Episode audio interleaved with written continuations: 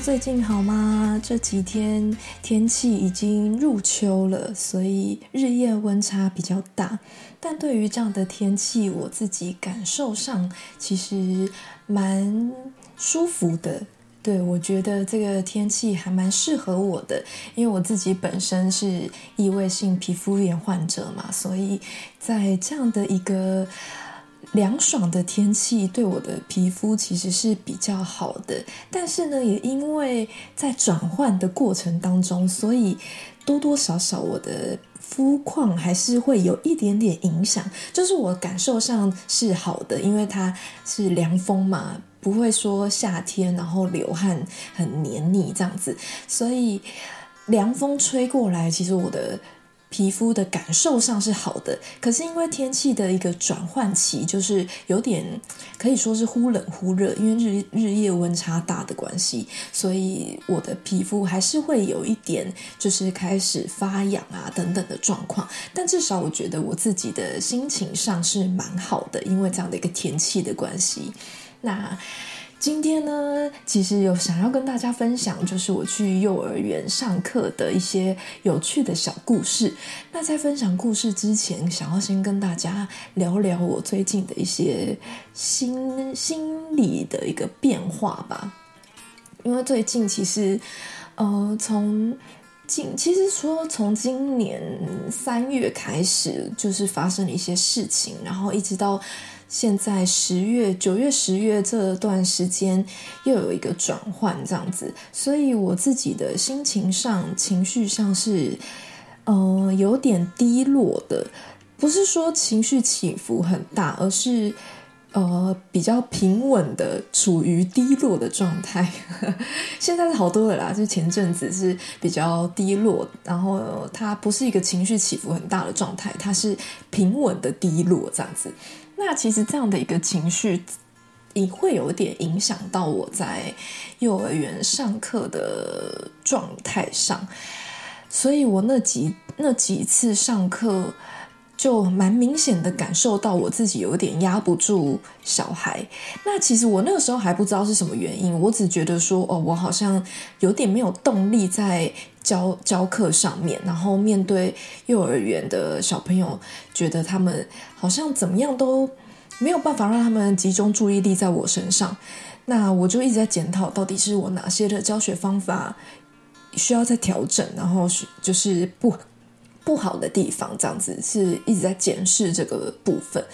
那我觉得还蛮感谢神的，是有一个契机来让我了解到。是到底是什么样的原因？然后我可以怎么样去做改变？这个契机就是我参加了一个课程，对，感觉像直销，但没有啊，这不是直销，这是这是我我的我去某一家呃，就是我现在在当讲师嘛，幼儿园的讲师，就等于说是我的公司，我是这家公司的合作讲师这样子。那这家公司有提供另外一个呃。业务的需求，可是你要去做这个工作之前，要先去上他们的培训课程，这样子，对，是他们内部的一个教育训练啦，不是外面的直销课程，只是都觉得大家都会称课程嘛，这还蛮合理的，对。那我就去参加他们的一个内部的教育训练，这样。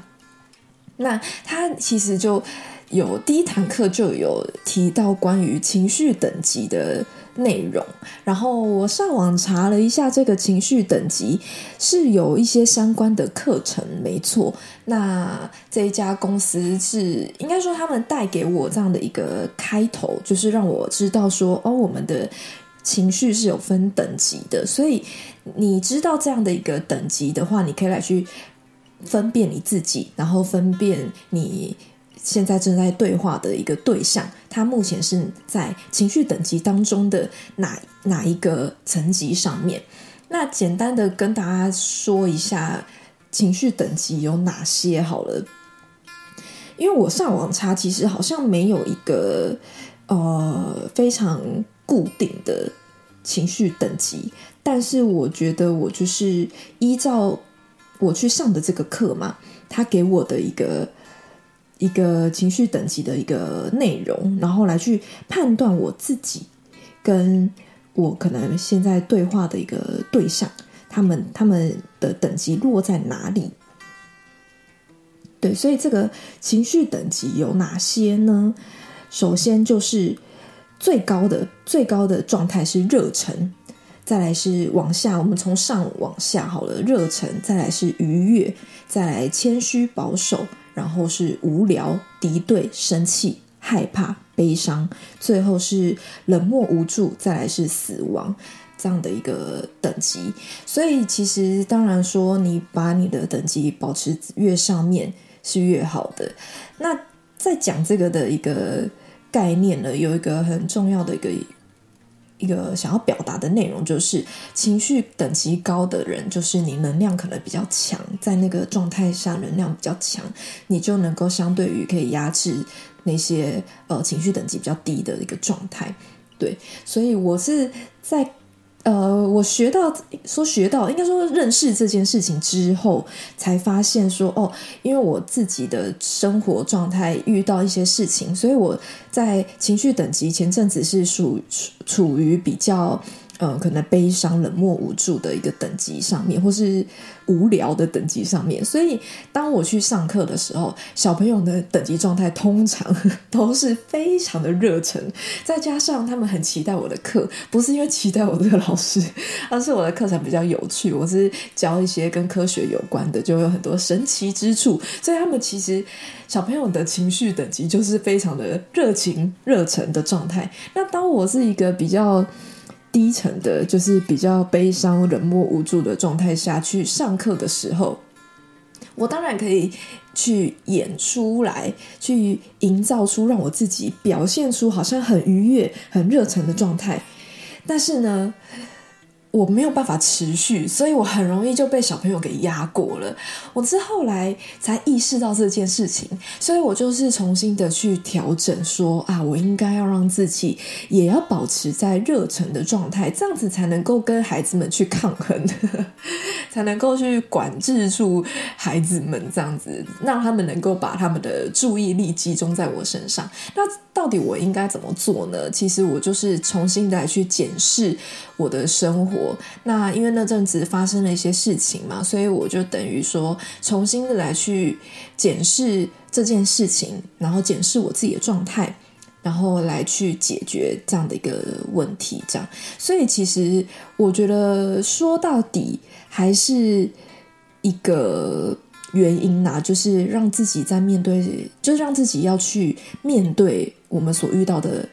困难所遇到的阻碍，不要去逃避它，因为前阵子其实有点逃避，所以情绪就会一直比较没有那么的开心。但是当我选择去好，我来面对它，因为我必须解决，这样我才能够在我的教学上有所突破，不然我会一直被小朋友控制。被小朋友控制的意思是